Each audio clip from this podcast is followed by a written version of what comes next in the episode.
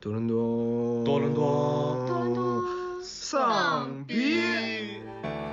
世界尽头与冷酷仙境，每一个去冰岛的，每一个提到冰岛的人，就必然要说这九个字。几乎是没怎么睡觉的，开了十个小时，回来又没闭眼的开了十个小时的。我们这次主要的亮点不在于玩儿，而在于我们够拼。最好能体验的就是跟当地的人打球了。听下来感觉你这一圈江浙沪之旅就是酒文化之旅。Hello，大家好，欢迎大家收听新的一期多伦多丧逼，我是 Josh。我是老王，我是阿花，然后我非常非常抱歉的通知大家，就是很抱歉，我们又是一个将近两个月没有更新节目了，然后也希望大家多包涵。嗯，那你解释一下为啥上两个月都没上班吧？嗨，那还不是因为回国浪去了吗？我这油腔滑调的，浪哪些地方去啊？这么高兴？对，然后那个就可能你们在节目里也会听到好多这种吭咔的声音，也是因为就我浪太高了，然后就把我遮到水里了，没没有了，然后就是有点生病，所以如果这个节目的效果不太好，有好多咳嗽的声音，也提前希望观众朋友们、听众朋友们见谅。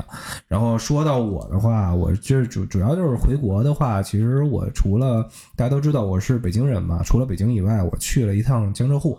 然后体验还挺好的，所以就是从这块儿的话，就我们大家可能也知道，我们今天的主题其实就想聊聊旅游，以及怎么说呢，旅行里的发生的一些有意思的故事吧，然后以及一些旅行的感悟，以及最后可能我们会总结一些旅行的意义。对，这一点大家听到这个片头，大家应该多少也知道了。而且脑中会浮想出一些 BGM，对，比如说。我想要带你去浪漫的土耳其，那倒那倒也不会，对，那那是我我怎么唱来着？那个 你就别别想了，行行，哎呀，垮掉了，垮掉了，你继续吧。这么浪的歌，你就别别还他妈浪漫土耳其，算了吧，我就浪推江浙沪得了。对，那个那可能就是在我具体的说之前，我先想问一下，就是因为我是最近就去旅游了，那我想问 在座的二位，你们还记得你们最近一次旅游是什么时候去的哪儿吗？嗯，我最近一次是二三年的六月份，在冰岛自驾环岛了十天。对，这个是我觉得值得细细品味。我最近的一次啊，其实周哥跟我们一块儿去的，那个就去纽约看了个演唱会，然后稍微玩了个半天一天的。嗯，这这个我们在就是距今两个月以前的上一期节目里，好像也是提了一嘴的，相信大家可能也都有有一些这个印象。那我觉得可能就是先从那个最古早的开始吧，就是那个阿华可以先说说当时去那个冰岛有没有什么感受？因为我记得当时当时老王不也去了吗？我是二二年去天去的，我二二年八月去的。然后就你们是前前前后脚是吧？对对，我们我们不是一个一个团的。对我俩不是一个团，你们俩不熟是吧？嗯，不能跟他一块旅游。嗯，那我我也不不想跟老王一块，我不想跟屁人一块旅游。Thank you。嗯，对，可以。就是你可以可以讲讲，就是你当时去冰岛旅游有没有什么印象深刻的事儿啊？然后或者就是整体的感受啊什么之类的。嗯、呃，因为我们当时是 DIY 在冰岛旅游的，然后也是自驾环岛嘛，所以当时其实还发生了挺多故事的，就是因为所有的事情都得你自己去计划整理，然后实行，然后也有一些呃变化呃计划赶不上变化的事儿，所以就嗯感觉还挺充实的一个行程吧。然后我是之前在小红书看到一个帖子，就是有一个人发问说，为什么中国人对冰岛就是有迷之向往？我就发现我周围好像好多华人，就是特别说这个人生中如果给你一个地方你想去，你想去哪儿？几乎百分之七十的人都会说冰岛。我其实我我个人哈，我特别不明白冰岛有什么地方吸引你们的。就这个问题也不光是问阿花，也问老王，因为你们俩都去过嘛。嗯。我最近也刷到一个，好像就昨天刷到吧，在那个短视频平台说去冰岛玩的时候，发现机场好多中中国人，但是我是去年六月份去的，我觉得中国人挺少的，我几乎没有看到过同胞。如果少数同胞也是在一些比较大众的景点，就跟团旅游的一些比较年纪比较大一些的，就是像我们这些呃自驾 DIY 的还是挺少的。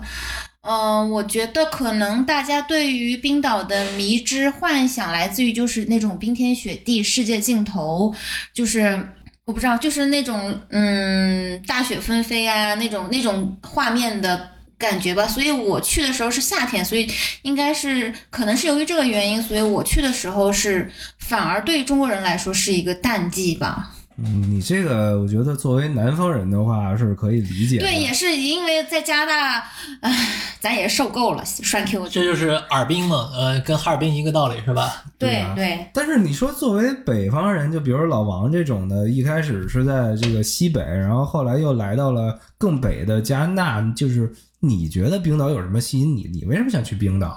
我就不明白了。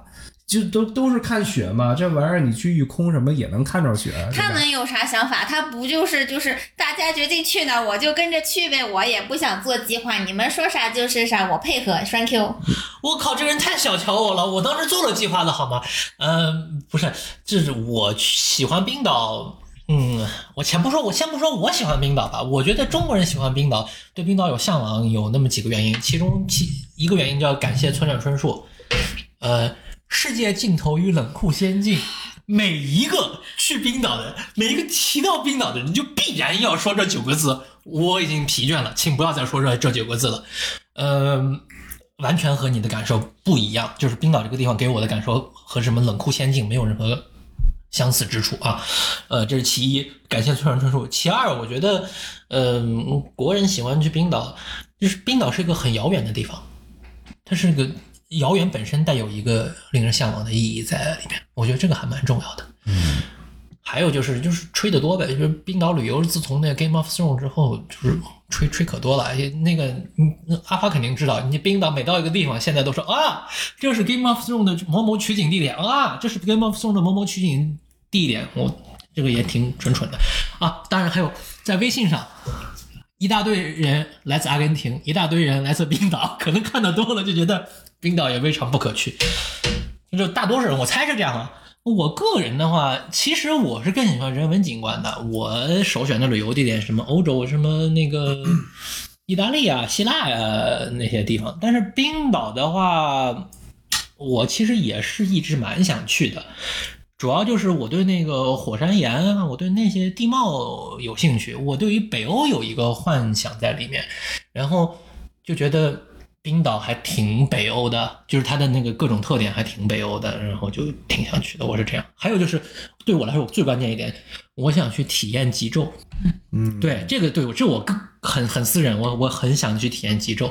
那你在加拿大其实也可以体验极昼。嗯，加拿大去体验极昼，这就我要说啊，你去玉空啊，你去别的地方的话，你就是很荒凉的地方。冰岛呢，虽然看着荒凉，但是你永远都是五 G 信号，你的网速超快，然后你吃喝什么的都不愁，特别方便，特旅游业很发达。你在加拿大，你别说在什么玉空了，你在安省往北开一开，一两百公里，连连连一个便利店都没有，在冰岛绝对不会发生。嗯，这点我是我我可以一会儿反驳。嗯对这点我 是我知道他去哪儿了。对这点我是没有发言权的，但其实这确实是我想问的一个问题，就是说那个，呃，阿花、老王，你们都可以评价一下，就去冰岛玩的这个综合难度，你们如果说就是一星是最不难，十星是最难，你们会给你们这次旅程打多少星？我觉得，如果你在做好充足的计划的话，条件的话，那我觉得难度应该在六吧。呃，首先我要排除语言难度，因为冰岛人很多，其实服务业都是可以说流利的英语的。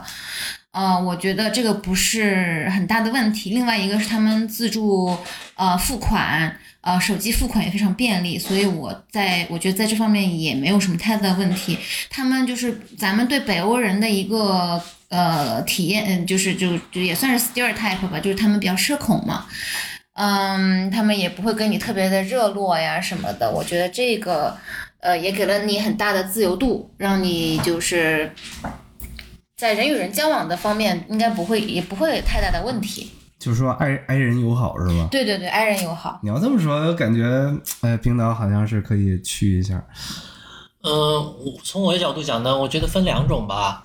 那个如果是只去黄金圈的话，就是冰岛它有一个很有名的一圈景点，在雷克雅未克府府附近，黄金圈，然后甚至是坐大巴都可以，都不用自自己开车。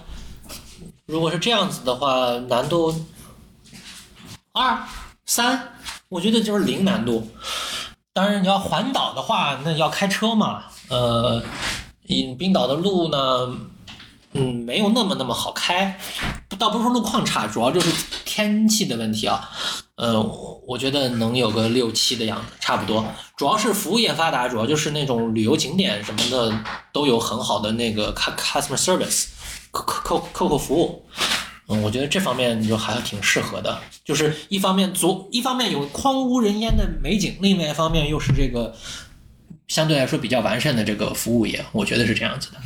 对对对，就比最 最直观的一个体验就是，咱们就是去一些国外旅游的时候，会发现有的地方它的公共厕所是收费的嘛。那比如说那个在墨西哥的时候，是有一个人坐在那个公共厕所门口，然后你你给他一块钱两块钱这样。然后冰岛的公共厕所是刷卡进入，就免去了与人交往的尴尬，非常便利啊。那得多少钱啊？我忘了一欧还是多少啊？好像是冰岛本地货币，对，就是一块钱本地货币，克朗一个一克朗一克朗。一克朗对人民币是一比，十。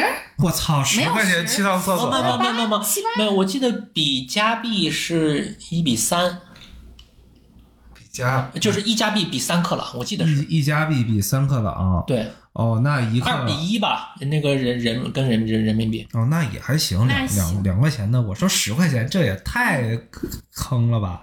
就虽然欧洲国家福利好，也不带这么但人。家厕所很干净。哎，那超干净，就是那种五星级酒店的干净。那你们可以说说你们与厕所形成鲜明对比的，就是你们住的民宿。我记得之前是谁跟我说的来着？民宿厕所里还有血。哦，但这个我觉得跟冰岛关系不是很大，就是它有一些城市，它可能那个房东他不是很注意，他可能只是呃生活在其他城市，然后在那个地方买了一个物业，然后交给物业公司管理，所以他有这样的风险。我觉得在任何地方旅游都会有这样的风险，就是那个房东本人他并不在当地。嗯，所以这个会有联系不上，或者说是打点的不是很好的、不是很仔细的这种问题。我在冰岛感受是住 Airbnb 都特别好，酒店不如 Airbnb，然后民宿唯一住的不好的是在城市里面，在那个荒郊野地里的民宿特别好，所有的东西一应俱全，因为它利用率也很低，说实话。就是什么东西看着都是新的，然后嗯，那个厨房里甚至能找到中国人的调料，我觉得好夸张。嗯，你们有没有什么就是印象特别深的旅行故事啊，什么之类的？嗯，那这样吧，就是呃，先说一个最重要的吧，咱们就是说冰岛的这个超速罚单是真的是挺贵的。就是刚刚老王也提到了，就是它那个公路的路况其实还不错，所以吧，就是咱们这个人类的直觉，在这么条件这么好的公路上，咱们就很容易超速。但是冰岛它那个环岛一号公路，它限速是九十，我记得我们那个时候大概是开到了一百一十多，然后就呃眼看着就是有个交警是呃对面方向过来的，他看到我们之后就马上停下来，然后掉头就跟着我们走，然后我们就我们就那个 pull over 就在路路边停下来，然后过来一个长得非常甜美，然后年纪很轻的呃交警，然后妹妹她就过来说啊，你知道我我我为什么要呃拦拦下你们吗？然后我们就说。嗯，知道。然后他就把我们这个车的司机就说，呃，就带到他们的警车上面，然后，呃，我们那个司机回来的时候就说说当场掏出了那个 POS 机刷卡了大概呃六百加币的这个罚款金额，就大概是三千多人民币吧。差不多三千三千二左右吧。应该，对对，其实你想在高速公路上开到一百多，其实是一个就是在我们觉得是非常合理的一个范围内，而且它那个路况挺好的，就是你视野非常好，你不存在有任何就是变道或者说是不安全驾驶的风险在。就在这样的情况下，它的这个罚款金额之高，我觉得是，嗯，是是我对冰岛扣分的点之一。所以我还挺好奇的，那你们这次旅行一共就人均哈，就花花多少钱？哦，我们这个人均应该比老王他们高一些，因为我们就是，嗯，有一些就是非常贪吃的团友，就是让我们 就是就是整天在外面胡吃海喝，就完全没有受到皮肉之苦。大概是花了三千加币不到，呃，一个人吧，就大概是十天这样子，就差不多算上机酒，所有的所有的费用在一起，就差不多一万五人民币左右。对对对，应该是比那个国内出发，就中国出发会便宜很多。因为我我听我朋友说，中国出发到冰岛还挺贵的。但是我们是因为是 DIY 的嘛，所以自己就是也做了非常大量的准备工作才去的。嗯，我当时说实话，我忘记多少钱了，但是确实比他们便宜蛮多的，好像两千出头，两千二两到两千四。你们应该比我们少了大概五六百加币这对。差不多两两千二到两千四左右，这是包括机票的啊，所以说就还真的蛮便宜的。嗯，呃，当然我们也要感谢，本来是六个人同行，结果零去了一句，两个人得了 COVID，呃 但是很多东西不能退了，就是嗯感谢他们这个帮我帮我们分担了一些呃钱。对，然后这两个人就变成了跟我一个团儿。到了到了也还是逃不过去的。对，人这个这两个人中，其中有一个人大家都很熟悉，他的名字叫做 Luna，啊，然后嗯、我的话，我就觉得印象比较深刻，在冰岛，呃，我倒是没超速，嗯、但这是运气好，并不是因为我开车开得慢。我们去的前一周前一个星期，刚好赶上雷克雅未克附近一座火山爆发。我们临时改了第一天的行程，当天红眼航班下飞机之后，马不停蹄租上车，直奔火山，从火山脚下开始爬。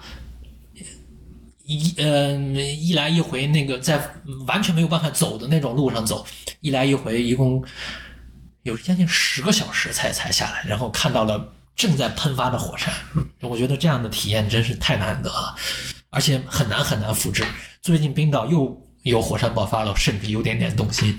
啊，你要这么说的话，我感觉这个就因为就全球气候一直在变得越来越奇怪嘛，所以相信小伙伴们之后以后的机会会越来越多的。对，然后你说到这，我也想到有一点，好多人去冰岛也是因为看那个纪录片嘛，就是之前有一特别火的叫什么《火山之爱》还是《火山对对之恋》，对就是它里边一个是冰岛，还有一个是印尼，就是好多人看了纪录片以后就特别想去这俩地儿看火山去。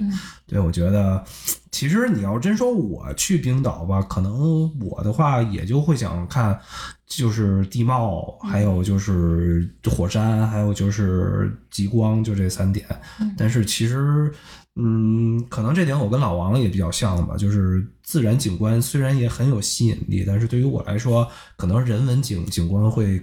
更吸引我一点吧，就是在我这个年纪，以前会更喜欢看大自然的鬼斧神工，但是看多了以后，觉得得得再看点人文景观，就是调剂一下，嗯，换换口味。所以可能我觉得，就是如果冰岛这拍儿，你们之后想到还有什么要说的，咱们节目之后还可以接着说。那我现在可能就先跳到纽约了吧，就一下从一个没有人的地儿跳到了一个人巨多的地儿。我觉得这是很重要的不同，你知道吗对，我觉得对老王可以简单介绍一下，就是咱们的纽约之旅吧。我们去纽约实际上就是为了看演唱会嘛，对吧？嗯看《亲爱的万青》，呃，痛痒，对吧？嗯。呃，嗯玩儿其实没怎么太玩儿，但是刚好赶上那个 Sleep No More，中文 Sleep No More 叫什么？什么什么夜未眠，什么啊？对，就是懂的人懂，不懂的人不就不不懂了，无所谓了。就是一个一个那个沉浸式的那个表演，嗯，去看斯，呃刚好赶上 Sleep No More 快要结束了，我们就急了急了，又买了 Sleep No More 的票去看了一下，然后顺便在曼哈顿玩了一圈儿，差不多就是这样。其实没有什么太深度的游玩。嗯，主要是去看演演唱会，呃，差不多这样。嗯其实你要真说的话，我觉得就是纽纽约之旅好像确实也没有什么特别多的可以说的。你要真就除了就是说这个呃，就是演唱会或者叫音乐节本身以外。好像我们印象最深的就两点，一点就是说开车在路上，我操，那真的是太牛逼了。然后还有一点可能就是我们住的地方，那真的是对，太牛逼了。我觉得，我觉得开车的话，老王比较有发言权。老王可以说说你就是几乎是没怎么睡觉的，开了十个小时回来又没闭眼的开了十个小时的这个硬核的经历，我觉得可以展开说说。太对了，太对了，周哥这个说的太对了，就是说我们这次主要的亮点不在于玩儿，而是在于我们够拼。就是我们是就去一个周末吧，这时间也比较紧，所以说我们是早上周六，咱们周五早上去的，对我们是周五早上，呃 不是周六早啊，对，咱们周六早上去了，我们周六早上凌晨四点从多伦多出发的，操，然后然后他们几个都住在北边儿，然后就我一个多伦多南方人来说，然后我我我当时就是还特意提前一天叫了 Uber，然后我到那儿的时候发现到早了三点多，他妈这边然后发现这帮逼全都起了，我对我们约的四点，结果所有人三点不到就醒了。我我当时也是惊了，我本来以为说我到早了，我怎么着也得就等个一个多小时，结果没想到这帮人全早到了。然后反正我们四点钟出发，呃，一路开到纽约，零呃早上四点出发，一路开到纽约。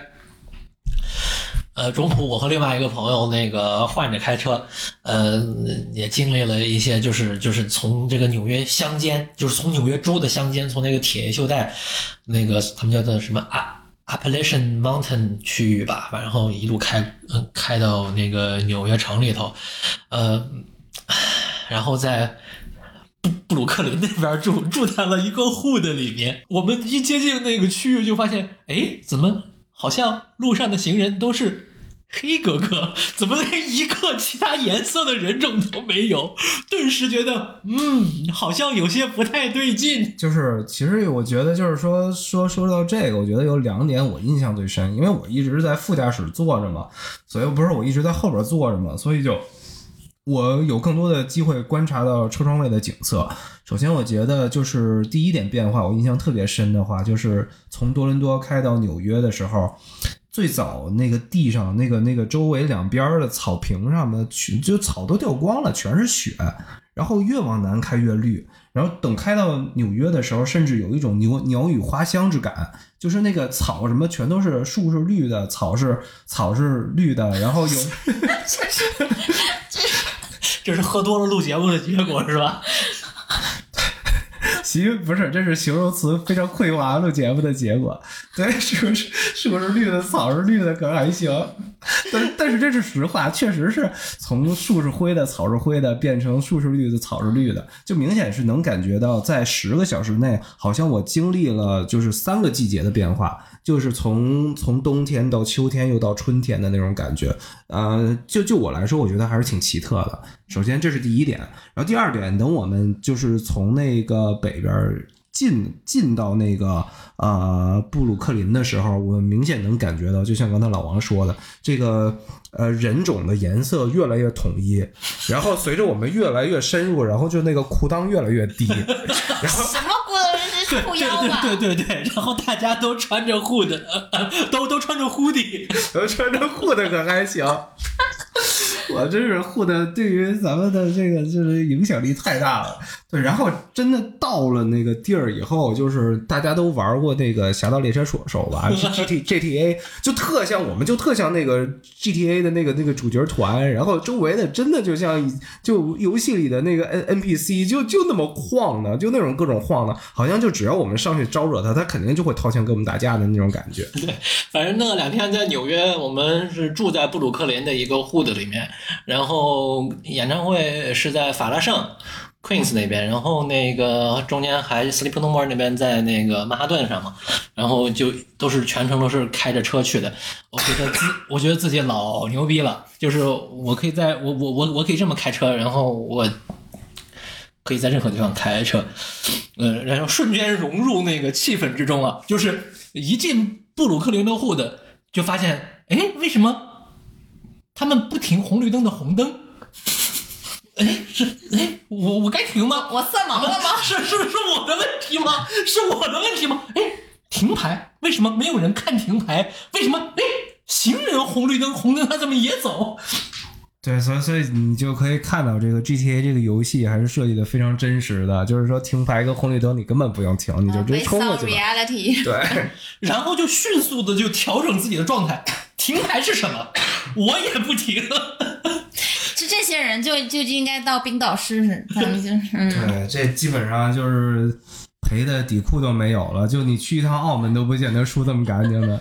但是，但是说实话，就是咱们也不说这个污名化布鲁克林，布鲁克林还蛮好的。就是你也记得，就是从咱们那个 hood 出来往我没，我记得没有好事儿，这不是，我记得这还还不是还有朋友也从那个多伦多那边过来，然后他不宁可打车花二百多块钱，也要去市中心住，也不来布鲁克林住啊？对呀、那么，但是就是这样，就是咱们是住在布鲁克林的 hood 里面，嗯咱们往北走，你记不记得我在那个一个很奇怪的转盘那里走丢了？好像转了两好几圈嗯，你记得那块儿吧？那块儿不就很好吗？那块儿也挺发达的。然后咱们继续往曼哈顿开的时候，那那那那里不不也是高楼林立，像就就像就像曼哈顿一样嘛？就是就是街 你这不废话吗？我往曼我往曼哈顿开这儿高楼林立的，好像曼曼哈顿一样不是，但是那里是布鲁克林啊。啊。对，还没过桥嘛，对吧？还没过过桥，就是说，它也不是说是都不好啊，咱不是污污污污名化它，那还是挺好的。就是我们住的地方实在不怎么样，就是你要真住到 hood 里面，那气周边的气氛就是 hood；你要是不住在 hood，就还挺好。那这样子吧，就是咱们也聊了那么长时间，你们呃，用小学五年级的中文给咱们解释一下什么是 hood。户的就贫民窟嘛，啊，差不多，差不多，对。对，就是呃肤色特别统一的贫民窟。对，就很有文化底蕴的贫民窟。嗯，对啊，什么涂鸦呀、枪击呀，然后毒品啊，不不，并并没有，这是游戏里的那个什么，就真实情况也没比游戏里好好哪儿去。当然了，对，但其实咱们也没住到什么 Harlem 啊、Bronx 那边，但是我听说 Bronx 现在挺小资的，所以说，就是我说的是曼哈顿那边的 hood 啊，啊，对，就是更有名的 hood。那行，那你下次再去纽约，你还想去住有名的户的，还是去住无名的比较安全的地儿？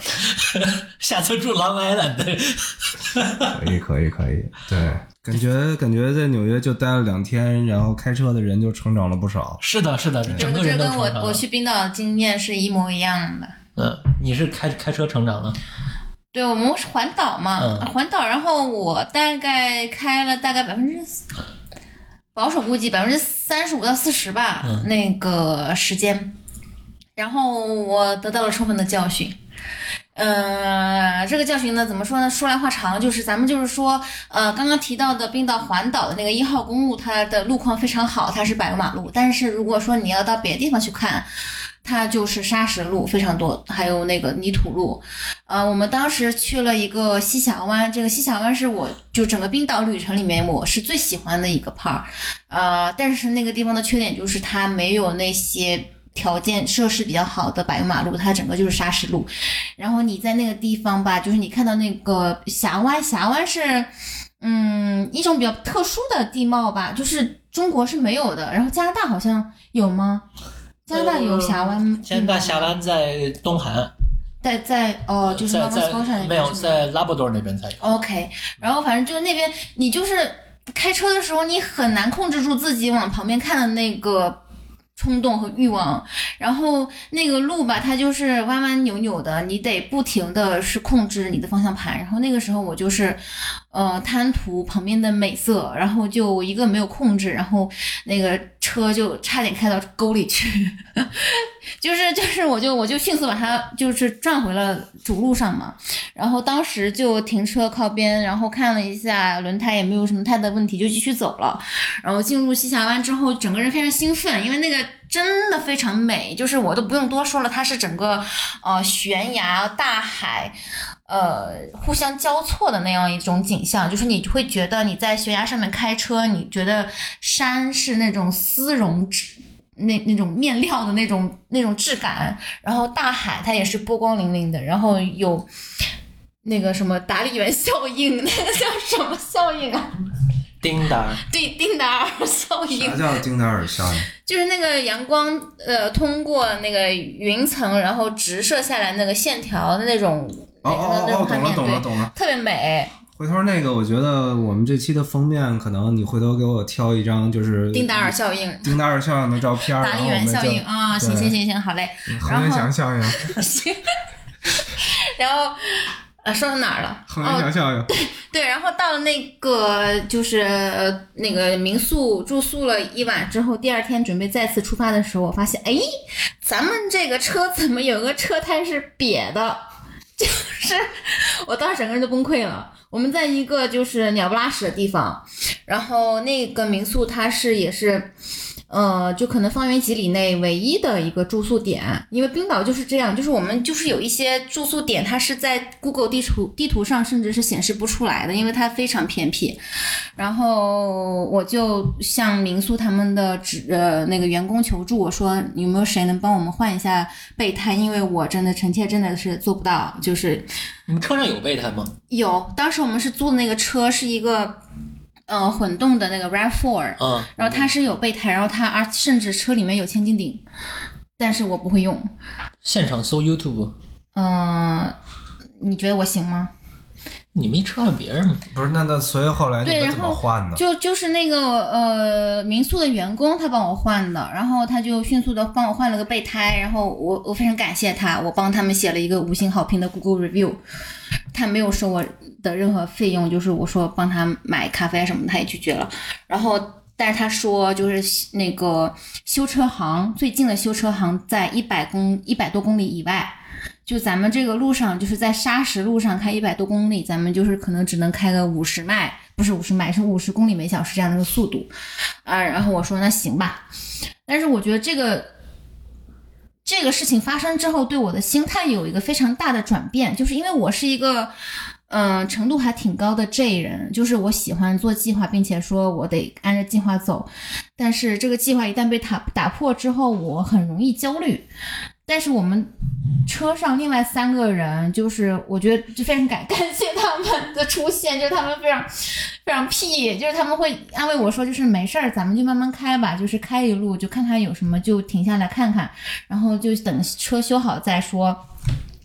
然后我们就这么上路了。上路了之后，我们就真的以非常缓慢的速度在那个砂石路上开。然后每过大概哦十几二十分钟，咱们就下来拧一下那个车轮嘛，就那个拧拧一下那个螺丝，然后顺便就停下来看一看 西峡湾的美丽风光，看一看在呃石滩上面晒太阳的海豹，看一看那个。就是丁达尔效应，就觉得是另外一番很不错的体验。然后到了那个有修车行的那个镇，呃，也不是镇，是城市，是是西峡湾唯一的所谓大城市吧，叫 Isafjordu。他们的大城市总人口不会超过五百人。对对对，它是那个西峡湾的首府。然后我们就开到那边一个车行去补胎。然后当时我们。呃，一共是两辆车一起去自驾的，然后，呃，我们那个时候就放弃了去跟上另外一辆车，我们就觉得说，我们那就临时改变行程吧，走到哪儿算哪儿吧。然后我们就在那个城市就停下来，然后到处逛逛，就步行开始游览那个城市。就是，呃，因为冰岛其实还行程挺紧凑的，就是说几几乎不会有那种步行观光的安排。就基本上就是说，我们咱们开车到一个景点下来看看，然后拍拍照，然后再上车，再继续走，走到下一个景点再下来。我们当时就在那个呃补胎的城市下来步行，看了他们的街道，看了他们的呃城镇，呃幼儿园，然后教堂，觉得特别美。我们甚至逛到了一个啤酒厂，对，就是。对，就是嗯，拍了一张照片，喝了点啤酒，然后看喝了点他们的那 craft beer，然后吃了点小吃，然后逛逛，拍拍照，就觉得也是挺美的，就是也是另外一番享受。就另外一一一辆车，他们有在继续他们的原定的行程，但是我们的这一番体验，我觉得非常的有价值，我也很很高兴，我们做了这样的决定。呃，虽然说整个就是所所谓的有价值，就是一个这人终于干了点屁事儿，是吗？对，就这个真的是我觉得嗯，这个是一个比较正向的互相影响吧。然后就是另外一件事儿，也就是也也发生在我们这个行程里面，也是我作为一个这个人，我的计划被打破，但是我觉得是一个非常有价值、非常非常嗯值得细细品味的。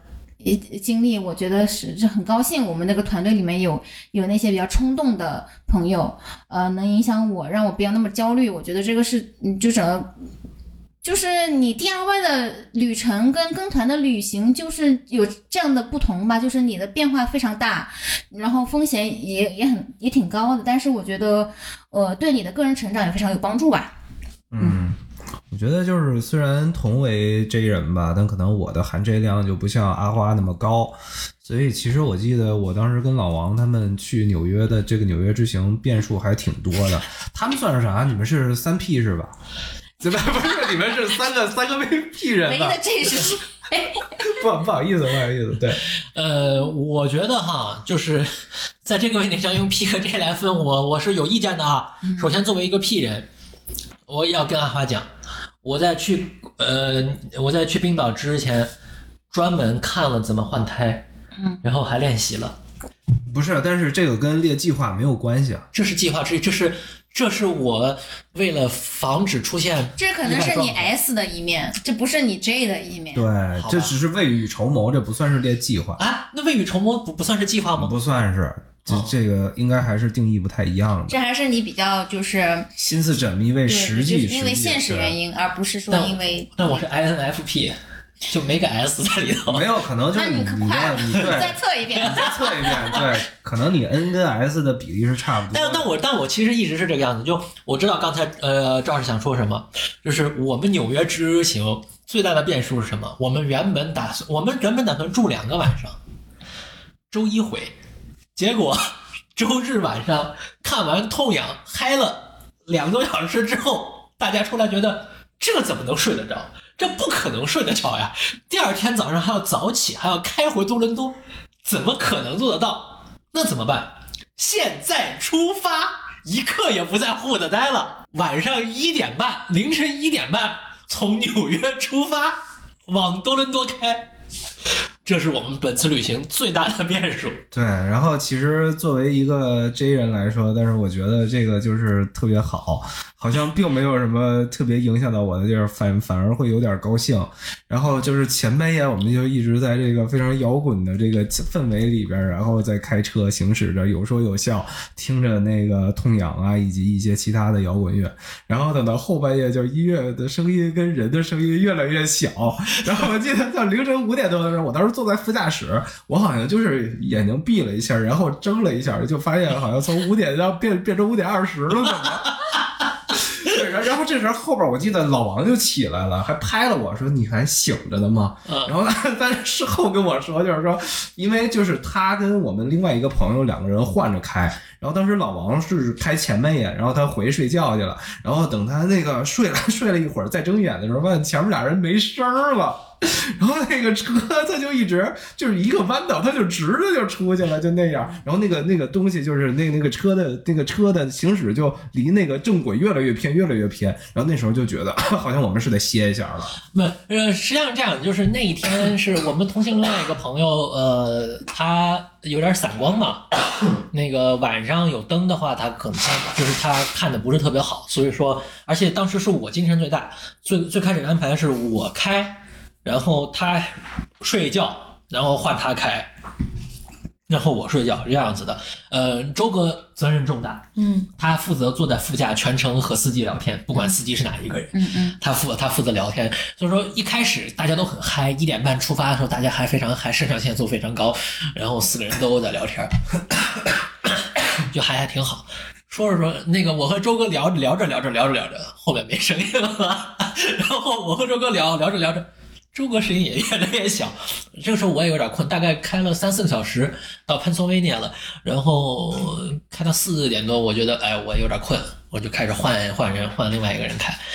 因为他开呢，他和周哥开始还能聊两句，我睡了一觉，还听见他们聊八卦，然后呃你，这都没醒，就是醒了那一下很关键的好吗？呃，然后我就睡睡过去，大概睡了我五我五点多醒来了，然后就发发现哎，周哥也不出声了，就拍了拍，你怎么样？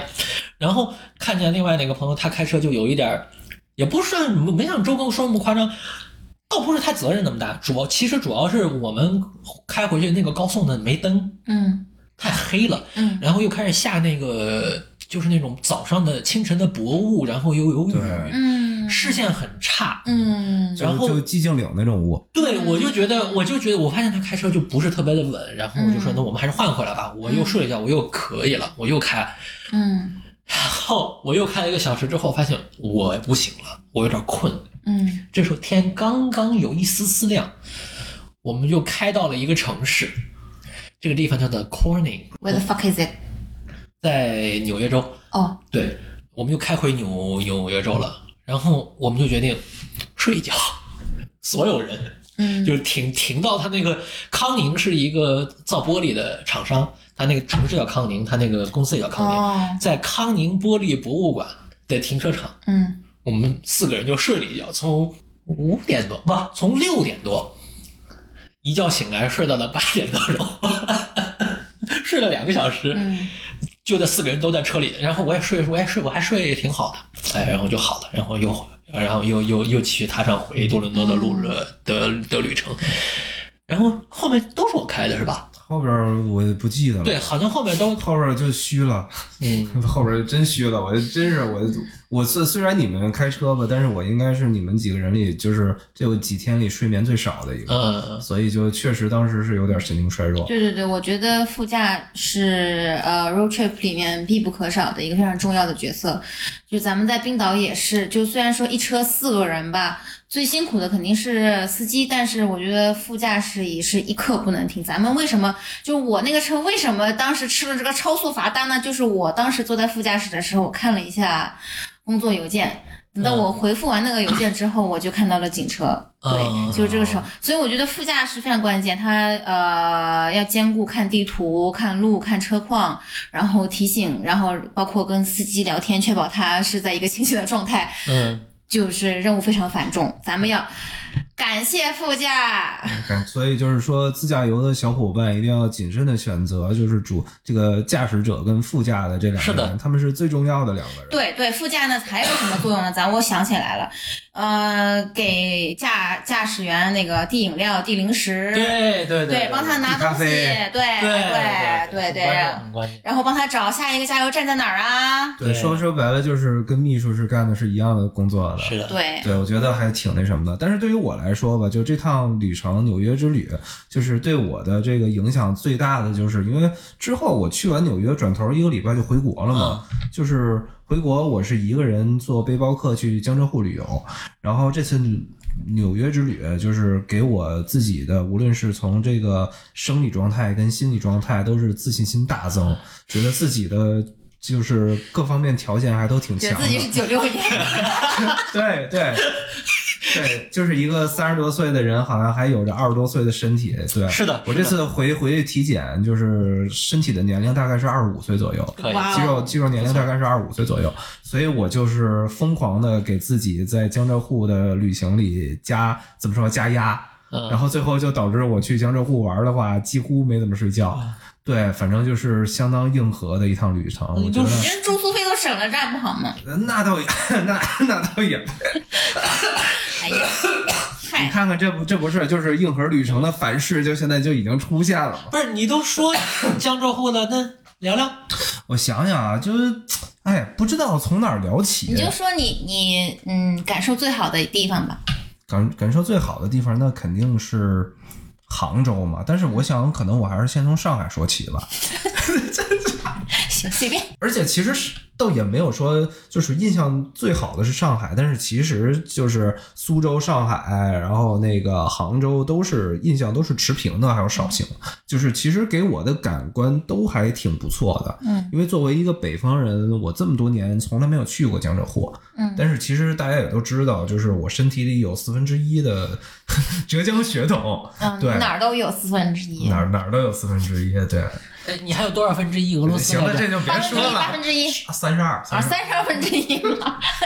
对，这个对，然后就是说，时隔了这么多年，终于有机会去这个江浙沪这边。然后我记得就是上海的话，给我印象最深的应该就是上海的喝酒文化了，因为大家众所周知都是我喜欢喝酒嘛。喂喂，是 bistro 文化，不是喝酒文化。是 bistro 文化，行行行，逼逼逼的时候，逼请用英语，是一天的呃 city walk 之后呢，你需要一去 bistro 啊，对啊，需要去 bistro get a little bit 这这叫什么 culture。tipsy tipsy 是吧？可以可以可以，哎，这一下就是上海的这种感觉就来了。这叫什么？这叫什么洋泾浜还是什么？上海人不要听啊，恶评恶评。王棒王棒，对，然后就是呃，感受还挺好的。然后我印象最深的应该就是就上海喝酒一条街就在长乐路那边嘛。然后当时我记得也是经过了一天的 City Walk 以后，对，完了以后就去那个长乐路那边喝酒。然后给我印象最深的就是，可能之前传统意义上我认为的酒吧，就是你就进门嘛，然后就跟就跟就跟那个。就跟那个巴 bartender 说，那个我要一杯 martini，然后要要多 dirty 有多 dirty 那种 martini。对，你要放两个橄榄，就就这这这，我就一开始是这种印象，但是我去了长乐路以后，就是完全颠覆了我对上海发现酒吧的你的功课并没有用武之地。对我就是直接蹲马路牙子上喝的那种，就是其实我原来一直以为就是这么说，可能就是有点不友好，但是我原来一直觉得上海是一个挺装逼的一个地儿，但是有啥不友好？但是但是我去了长乐路以后，反倒觉得就是他的喝酒文化其实特别的接地气儿，嗯而且很方便。其实它也不，它完全不装逼，嗯，它就很多东西它做成了，它把酒做成了像奶茶一样的这种，就是怎么说呢，批量化生产的快消品。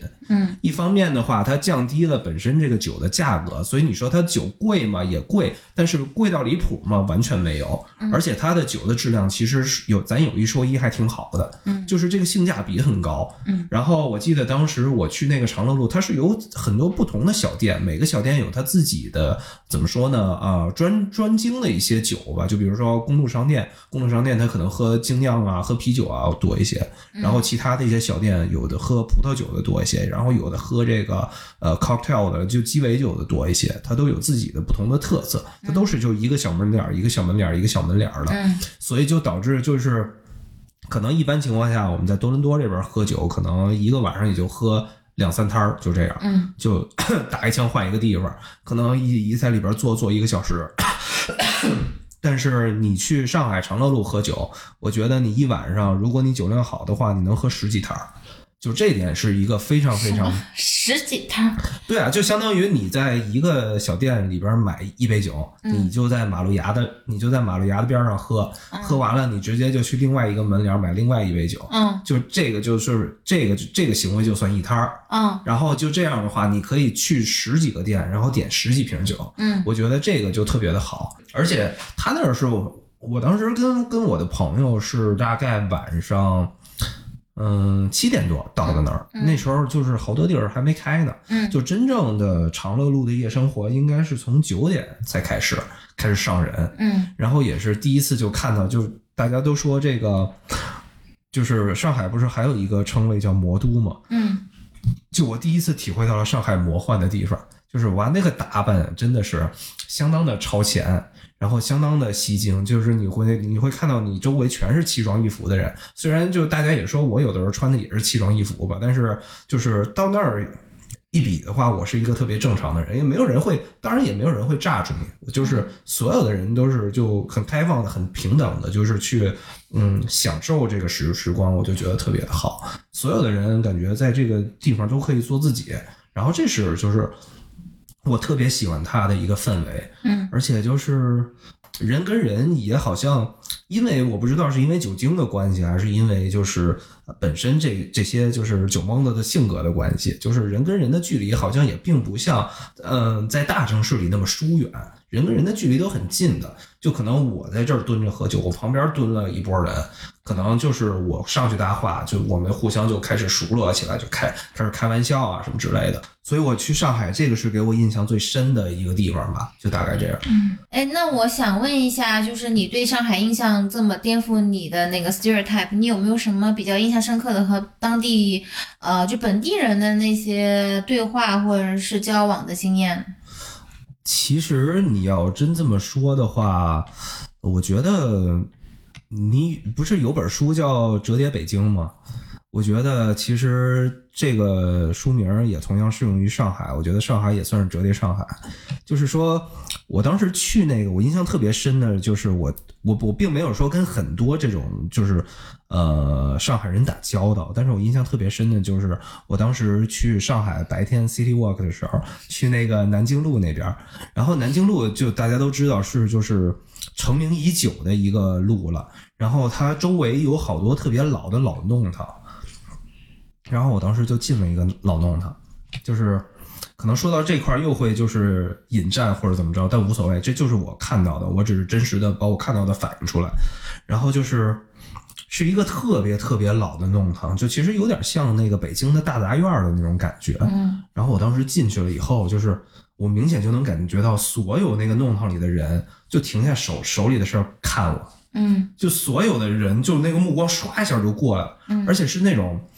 就是你懂吧？你能读懂一个人，我活到这年纪，大家肯定都能读懂别人的眼神，就是那种很敌视的眼神看你，嗯嗯嗯就是说你丫来干嘛了？就那那种感觉。嗯 然后我当时就顶着这个目光，就特别泰然自若的上楼找了一个没人的地方，然后拍了两张那种怎么说呢？他楼楼道里比如说照片，因为我觉得这种老弄堂特别有味道，所以我当时就特别想找老弄堂去拍几张照片。嗯。对，然后但是全程就所有的人都是就是停下手里的事儿，完了就一直在看我，嗯，然后是那种特别敌视的在看我，嗯。所以就我我不知道啊，我跟他们没有任何交流，但是这个眼神透露出来的敌意让我感觉到这种，好多人都说就是本地人排外，我觉得我不知道，我是这么认为的，就是你在这种情况下，呃，我会觉得这是一种你的幸运，而是他们的不幸。就是他们是呃，可能并没有你这样的条件去离开他们的这个社区，去到更多与他们不同的人的生活圈子里面去。所以对他们来说，你的出现可能是打破他们舒适区的这样一种呃状态。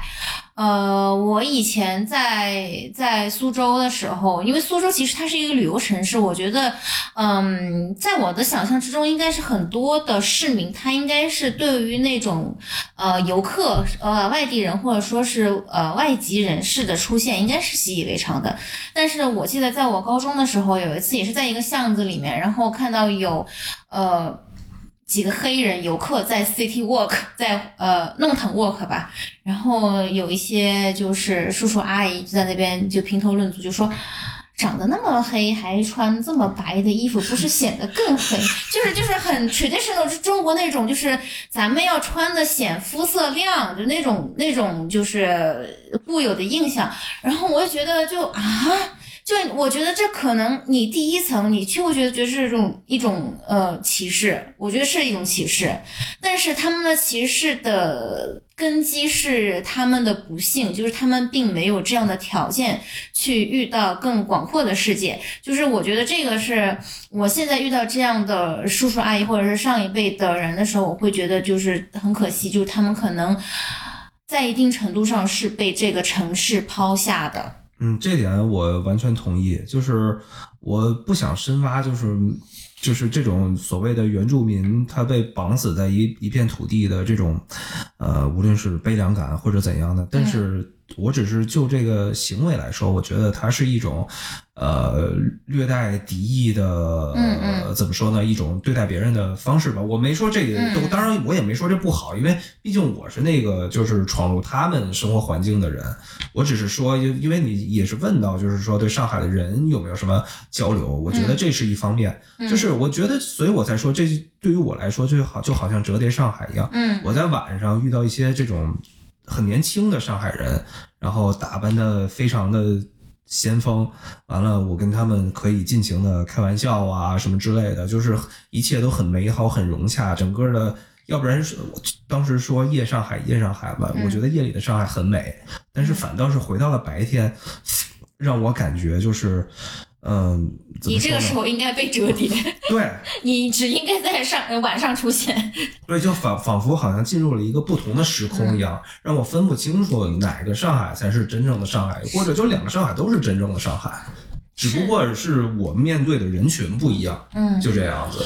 所以我觉得问到人的话，其实我觉得这个也蛮神奇的。就是你去一个地方，其实除了景色呀什么之类的，还有一个很重要的你需要体验的，也不是需要体验，你最好能体验的就是跟当地的人打交道，我觉得还挺重要的。但是就有一个问题啊，你在上海跟你打交道的人是上海人还是？因为新上海人，对对对对，就想起那个小红书上面那一个，就是什么宁波什么什么印第安人，上海印第安人，因为因为就这个，我相信就就算是有上海人听到，也不会有对对此有意见，就是浙意、苏意的我觉得 贵城的人对于上海人的定义也不一样是多种多样的。对，这说到这，我就想起来最近不特别火的那个《繁花》嘛，然后就是上海本地人会指着上海本地人说你是洋泾浜，对杨金梦，他他也不是说对你身份的一种指控，但是我在抖音上看各种沪语警察，然后给我看乐了。当然，这是我我我我对，现在这个现在你在看《繁花》，你这个你说你自己上海人都不行，你要报身份证号的。哎，他是什么三幺零是吗？对三幺零嗯，咱们三二零的就是属于低人一等。嗯，好家伙，就是就是说，所所所以说回到这个，跟你打交道的人，尤其是年轻人，对不对？是什么人？是是是是哪一个概念里的上海人，对不对？这个这这一点都未必确定的，是吧？但是我觉得这东西不重要啊。呃，是不重要，是不重重要对啊。对对。对，对，我觉得这个事情其实最近也有在发生在其他城市，比如说南方小土豆去哈尔滨，对，这个他可能怎么说，三十年后的上海吧，就是现在的哈尔滨，我觉得是它并不是限制于某一个身份证号、某一个户籍地的人，它可能是一个更更 universal 的一个状态，它是一个更发生可能会发生在任何人身上的一个状态，就是作为一个土著，他的一种呃自豪感，他的一种排他的倾向。我觉得这可能并不能以一种非常负面的定义去评价它，呃，就像我刚才说的吧，就是说我们的这个生活的轨迹不一样，咱们是彼此之间有有壁垒，这是必然的。就是毕竟我们也并不生活在一个所谓的地球村嘛，嗯，就是就是，如果真的会有那么一天到来，就是我们世界人民生活在地球村上面啊、所有人和所有人都彼此之间可以互相理解，那么这种状态才可能完全消失。在但是在那种状态下，又会有新的危机产生，就是说作为。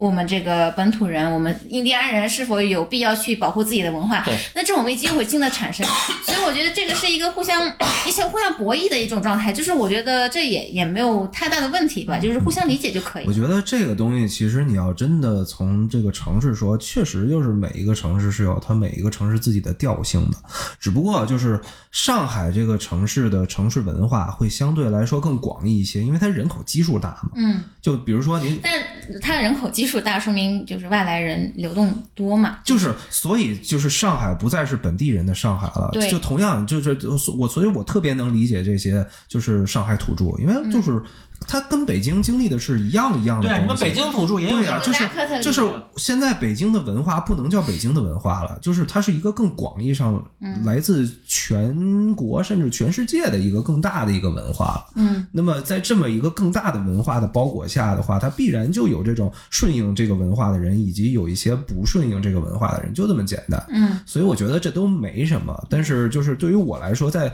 去上海旅行的话，我我更多的是我愿意愿意选择去体会。文化，你管它叫文化多样性也可以，在同一个文化里的各种亚文化，我觉得这个东西是很好的。当然了，这个这种这种这种文化的折叠感，我在去苏州，我在去杭州的时候，其实嗯，几乎没有体会到。就是苏州跟杭州，在我的印象里是更多的就是这种所谓的就就怎么叫本地文化 （local culture） 嗯是更突出的。就是我到了上海以后，觉得啊，国际大都市，一线城市。之前咱们我记得在聊某一期节目的时候也聊过，就是每一个城市可能有自己的调性，但是一线城市基本都差不多。嗯台北跟北京没有什么区别，台北跟上海没有什么区别，其实就是因为它是一个大城市，大城市里边儿就是混杂的各种文化很多。但是你一旦到了一个稍微小一点的城市，就比如说苏州跟杭州，然后这种文化的地域性就会一下凸显出来了。所以我可能接接着我可以说说我去苏州跟嗯杭州的经历吧，就是说。我感觉就是当时也是我去完上海，我去上海大概 C City Walk 了两两两两天多，把那个之前的那个什么南京路啊，然后那个长乐路啊，然后还有包括那个爱爱情神话那叫什么路来着？武康，对，好像是对，然后武康路啊什么之类的都都走了一遍，就是除了喝酒啊，然后去外滩看看呀，然后还有一些上海的那个电影《Waitress》啊、《爱情神话》巡礼呀，这些都做了一个遍。完了，当时当天晚上我就直接坐高铁去了呃苏州，嗯那个高铁一出来就立马感受到了，就是怎么说呢，苏州的那个氛围。就这么说可能有点玄乎啊，但是确实感觉就是这个城市氛围一下就不一样了。然后，而且还有一点就是，我记得当时就因为我到苏州的时候已经八九点了，其实就是说咱有一说一啊，就是苏州人夜生活还挺贫乏的，就好像没没 呃没是这个反驳不了。对，没没有什么夜生活。然后我当时就出去，我就自己买酒，然后就是去 上哪儿买我都不知道。没有这个，就国内买酒还是挺便利的，随便去个便利店就有卖卖酒的711地儿。对对对，然后也是我去了这个苏州，才第一次喝到了乌苏，我之前都没喝过。哦，对，完了以后，当时我又在苏州进行了这夜间的 CD walk，对，完了以后就我自己就在那儿溜嘛，然后就是看看有没有，其实我觉得就是苏州，苏州给我的印象就其实还是挺那种传统的古色古香的，无论是就是呃。怎么说呢？外边的那些景观呢，还是就有的时候我走到便利店啊，或者我去那个饭馆里吃夜宵，它放的都是那种苏州的，我不知道叫评弹还是什么玩意儿。然后那个感觉也不是给游客放的，因为你大晚上哪有游客呀？而且就是店员自个儿也会，你吗？可说呢是吧？就 全是给我放的，而且就是店员也会就是跟着哼唱那个歌，所以让我就觉得就是。就是你们苏州本土化做的还挺好的，苏州文化局这个加加鸡腿儿，就这种感觉。哦，那你你坐地铁或者公交了吗？你坐地铁或者公交了吗？呃，坐了，嗯但，因为他那个地铁和公交报站都是一句普通话一句苏州话这样子。那我好像倒是没太注意。你你是行吧？因为当时就是戴着耳机呢，世界与我无关的这个状态。对，但是好像我确实是听到了，是是有说我听不懂的语言的。你就自动忽略了。对对对 反正在加拿大也是这么干的，是吧？对呀，就法文什么时候听过法文？去你妈的，对吧？都是这样。然后那个，当时我记得就是 我夜里可能走到十点十一点多的时候，然后就听到有就是夜半歌声，就是就是传来歌声，然后当时就是也是，嗯，就看到有一群人在那个一个，就发现那儿有一个酒酒吧。就是我当时走了好几公里，什么就是除了便利店没别跟饭店没别的地儿。嗯第一次看上酒吧，嗯，我当时就进去了。酒吧的召唤，对酒吧的召唤，就是就终于有点这个像样的夜生活了。嗯，完了以后就当时点点了瓶酒，就跟那些人一块那倒没有，当时就是苏州嘛，那那肯定就点米酒啊。哦，行，对，而桂花味儿的，不是，而且当时当时是那个，嗯、当时是你们第一波冬酒上新，哦，那个玩意儿我跟你说可少了，就只有冬至才卖，然后你要如果买不着，你就等第二年。运气这么好我也没买呀，啊！但是我把那你怎么不不买呢？我也带不回来呀，所以我都当地消耗了。你这么喝到就行了呀。对我各种试喝都喝了个遍。行，对，十五不十五种冬酒，我不要脸的要了十十七杯，有两种我觉得特别好喝，我要两杯。来具体说说。没有了，然后我接着说回那个酒吧，那个什么，当时是有一个他们拿那种桂花跟那个酒糟混到啤酒里做的一款啤酒，啊，特别好喝，嗯叫旧城以西。嗯，然后这个啤酒就是那个酒吧的名字，哦那个酒吧就叫旧城一西，就开在那个西园寺那个附近。哦，然后我当时就是点了一杯当地自酿的那种啤酒，然后就坐下来听听那帮人就听那个氛围还挺好的，就听他们吉他弹唱。然后惊奇的发现，就是两两点，第一点那帮人全是他妈零五后，对我当时，我当时，我当时还假假装说我自己的年龄，我说我是九五年的，然后人说哇你这么老，对，我少说了，我少说那老头儿回家睡觉了嘛？对呀那喝啥酒呢？我少说了，我少说了七八岁，还说我老。完了以后，我问他们多大，他们说基本都是零四零五的这样。嗯，然后他们开始弹弹弹歌，就是一开始都弹什么薛之谦什么的，这都无所谓了。但是后来就是等他们喝大了，就是微醺的时候，就全都开始弹什么。伍佰、伍佰呀、万青儿啊，什么之类的，然后就这些歌，我就发现，就这么多年了，好像就是这个呃，大众的审美也没有什么变化。我那么多年前听五百、听万青儿，现在的年轻人还是听五百、听万青儿，我觉得就还挺好的。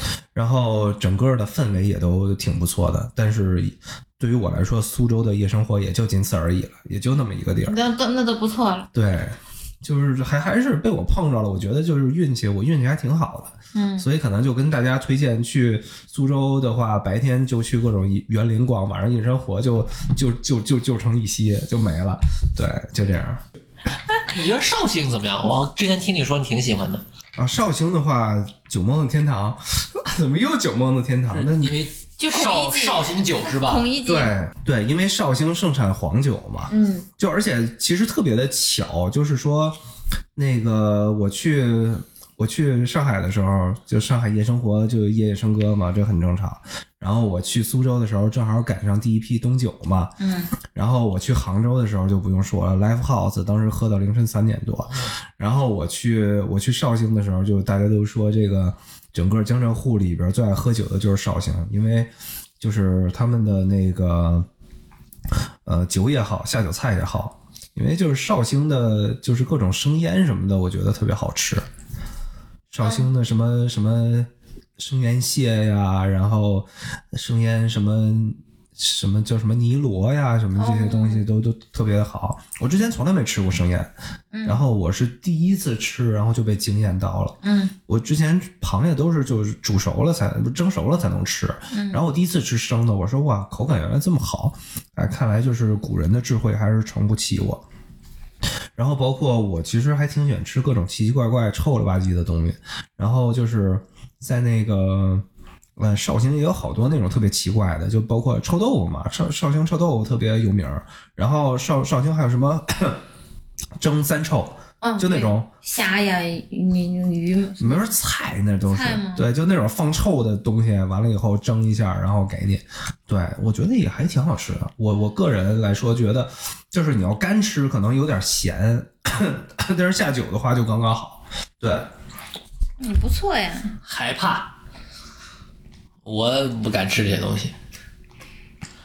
我觉得也是这次旅行还有一点可能，我觉得对于我来说是比较重要的，就是体会一些我之前那个没有机会吃到的一些当地的美食吧，以及一些我之前想也不敢想的一些重口味的东西。就比比如说我之前去墨西哥的时候吃那个 巧克力鸡，巧克力鸡那，都算是常规操作了。吃那个什么蚂蚁蛋，然后吃那个羊眼、羊脑 taco，哇，救命！对，然后那个吃那个蟋蟀、炸蟋蟀下酒、这些东西，嗯然后包括这次去那个绍兴吃生腌，嗯，然后呃去上海的话吃的就我去上海吃的全是蟹黄，啊，就各种蟹黄的东西。但按理说应该去苏州吃，赶上季节苏杭？吃，没赶上季节，但是咱那儿一年四季都有啊，有需求嘛。嗯对，哦，行吧，然后去苏州吃的就比较比较比较正常了，什么松鼠桂鱼啊、小油鳝糊啊，不是就是松鼠桂鱼之乡就是苏州嘛，所以没有在上海吃，选择在苏州吃，觉得嗯也没特别好吃松鼠桂鱼不。是鲁菜吗？是吗？我不知道，不知道啊，但是他那儿是鲁菜，不是吧？不是啊，啊，无所谓了，无所谓了。是是是是是是是苏州菜啊，苏帮菜。行，哦，苏苏苏，对啊我我我记错了，我记错了。松鼠桂鱼跟小油鳝糊都是从苏州发源的。对对对，但是也有可能因为那个京杭大运河，就是所有那一条路没没都没有，是是是江苏那边，嗯，对，是另外一个鱼，是是是是鲁菜，我记错了。嗯，对，所以其实你要真说，就是印象最深的还是还是绍兴菜，还是绍兴菜。完了以后就是说，绍兴的各种生腌真的是不错，推荐。嗯，就是感觉整个的菜系都跟那个就是苏州、杭州、上海形成了鲜明的对比，就感觉那边都是很小资、很精致的，然后一下到了绍兴，就是整个的菜色都变得重口味了起来，什么臭豆腐呀、蒸三臭啊，然后这种生生生的东西啊，就都是那种特别重口味，但是特别适合下酒咽。口水了。那，然后 这怎么怎么就变成《舌尖上的中国》了？然后当时也是，就是给了我机会吃这么多，是因为当时我去江浙沪的 timing 特别不好，就是我出了上海以后，其实我去苏州、杭州还有那个绍兴就一直在下冻雨。太他妈冷了，尤其是我去绍兴那会儿，太他妈冷了，没办法，我就必须得就是走三十分钟、四十分钟、一个小时，我就得进酒馆里喝点酒，让让自己身体暖起来。嗯而且就是他那块儿好的一点就是他的酒不光是提供凉的，还有热的。哦，对，热黄酒贼好喝。对，而且我喝了好多，就是他那儿有各种不同口味儿的热黄酒，有那种本身的热黄酒，还有往里边加枣的，我觉得特别好喝。嗯然后当时那个老板娘跟我说，就是说他加那个枣还不能是一般的枣，还是必须得是哪儿哪儿哪产的，用来泡黄酒的枣，加到里边才有这种味道。嗯喝出来就有点像那种，我不知道之前好像这边有什么红枣奶茶那种感觉，就它有枣枣枣子的味道，但是它酒味儿又不强，它是那种甜甜的那种味儿，对喝不出什么酒，但其实那个酒的度数也不低，十度左右。所以我觉得就是说，当时我在绍兴就是印象最深的就是这么边走边吃，边走边喝。好去的地方，反正就是也都是那样。然后，但是吃真的就是给我印象特别的深，就这样。怎么听下来感觉你这一圈江浙沪之旅就是酒文化之旅呢？就从 bistro 到东酒，然后再到 live house 的酒，再到那个热黄酒，是吗？就是酒文化。真的好像就是酒蒙子之旅，我也不知道为什么。按理说江浙沪大家都说就是美食荒漠嘛，就嗯而且江浙沪的人也不爱喝酒，是呃呃不不也不是，就呃，对我们这儿就有一个爱喝酒的苏州人，对谁呀？谁呀、不知道谁呀？啊，谁呀你年纪不错啊。嗯，然后 对，其实就是反倒我就觉得还挺适合我的，但是就是反作用就是花钱花太多了。啊，那可不，我们出去玩哪有不花钱的？但是你要真说这一趟下来我花了多少钱，其实你要跟冰岛比，那还是便宜。我整个江浙沪嗯什么住宿啊、什么的门票啊，全算上大概花了六七千。哦，其实也你要这么算来也不贵。对，那我从十二月，我想想，我十二号到二十一号吧，我去了一个多礼拜。嗯，那我觉得其实这价格还行，还行，还行。对，而且是所有东西我全都包进去了。对，还行，就就我现在觉得，就是出去玩儿，呃，很多的事儿，我觉得我愿意用钱来买经验、买经历，这个我觉得是不太会。就是不会后悔，就你不会说，哎，我我真后悔，我当时花钱去玩了这个什么温泉，玩吃了这个烟海雀，真后悔极了。我就不会，我觉得只会说，哎，真后悔当时没去这个温泉，没吃这个东西。所以我觉得这个钱花的还是值，还是可以的。对这点我完全同意，而且我觉得就现在我这个年纪吧，就是就是虽然我说我当背包客，但是我当背包客绝对不是穷游，在经验、在经历啊什么这些吃喝上，我绝对不会委屈自己，所以我觉得就是说去一个新的地方。对于我来说，就是可能就是人文的话，跟人打交道，然后还有就是吃喝都是非常重要的。当然，我所谓的吃喝不是你顿顿肯德基、麦当劳这种，你最好还是体验一下当地的当地的饮食文化当地的饮食文化，哪怕是当地的黑暗料理，我觉得都是有的时候会有意外之喜的。就比如说这生腌这东西，我我活了三十多年了，我之前从来没敢试过，因为怕寄生虫什么的。那我也不敢吃。对，然后后来就是当时就是到了那儿一下，我就觉得，哎，对我试一下吧。结果没想到试完了以后，就是感感受这么好，在医院门口吃，那倒也没有没有寄生虫吃，你当时也不知道。嗯，啊，嘿，说说不定现在就有一个虫，所以我现在这个肺就是铁线虫是吗？在里面，你们在啃食。对，其实现在脑子已经空了。就特别怕那种能跑跑到那个眼睛后面的那种寄生虫。对，现在他他已经不是九哥了，现在已经是寄生虫控制的新新人类了。对，现在就是那个拾荒者统治里面那个。对对，可以可以。今天录节目的已经不是赵哥了，对，嗯行。那我觉得可能咱们就是，呃，也也录了这么久了，我觉得咱们可以就是收个尾了。嗯，还有没有什么就是发散的问题？我觉得大家想要讨论的之类的。呃，我写了一个呃一万多字的冰岛的这个攻略，完完了的，然后呢？然后呢？就是说所以所以这个，可以分享一下，但是如果有人有兴趣的话，所以这个总结了什么东西呢？没有总结任何东西，我就是我就是想为这个我屁人证明，就是我事后会写攻略，嗯。对，但事前不做计划。事前也做计划了才能写出攻略，好吗？哦，对了，作为一个 J 人，我说一下，就是咱们在外面租车的时候，保险，呃，是一个很重要的环节。就是我这一次除了那个爆胎以外，还有一个，因为冰岛沙石非常多，所以就有那种沙石把挡风玻璃那个砸碎那个那个事情发生。然后这个事情，呃。就是要记得你在租车的时候，你的租车的持卡人，就是信用卡持卡人，呃，和你的驾驶的，你就是驾驶员的那个身份证，呃，以及付罚款的那个信用卡的持有人，必须得是一个啊，这样咱们才可以成功的 claim，这非常非常痛苦，惨惨惨惨，惨惨。嗯，如果是我的话，我可能就是说一句吧，就是说你冬天去江浙沪的时候，两点一定要有雨伞。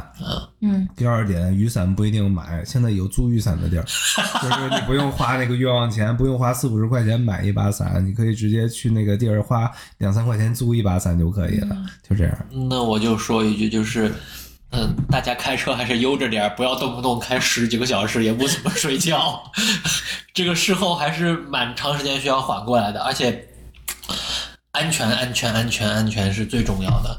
嗯，现在想一想，当时没出事儿，不是因为没出事儿，而是因为运气好。嗯，对所以就是最后总结一下，就是出去旅行还是别开车，别自驾游。你瞧我这个，我我行程这么冒进，我一点事儿都没有，可能这是就是因为我不开车。这是一个平时也不开车的人说的话。但是你不开车，你就不就等于把命交给了别人吗？那与其是把命交给别人，我觉得还是我自己开车会比较好。那就您问命您您命由你不不由天是吗？对，如果就是所有人的非常疲惫的状态下，我会觉得我开车是我唯一的可解的方对法。那可能是这就是为什么那一天回程的时候一直都是我开车。那我觉得可能是因为国内太方便了，国内高铁能去任何地方，就根本没有开车的必要。是，就是那就是说自驾的时候嘛，就是这种情况下。自驾有自驾的乐趣嘛，那个有交通工具的时候有交通工具的乐趣，不一样的。所以我觉得可能如果之后还有机会再录关于旅行的节目的话，呃，也希望这个亲爱的听众朋友们积极的反馈，你们是更想听自驾游呢，还是想听我这种背包客游呢？还聊啊，这都掏空了。下一次我们可以聊一聊，下次我们可以聊一聊夏威夷。对，夏威夷那就是是明年的这个时候了。明年明年今日，对，可以聊一聊夏威夷跟婚礼的关系，是吧？对，先先拿这个，先来个包袱，先来个包袱。行，那就这么着吧。我们今天也就聊得差不多了，非常感谢大家。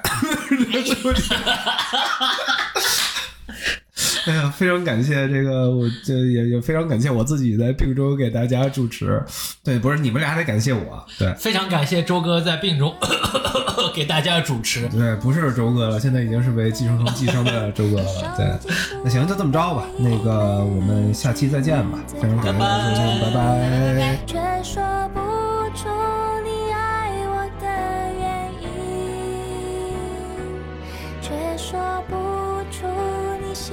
上我那一种表情，却说不出在什么场合曾让你动心，说不出。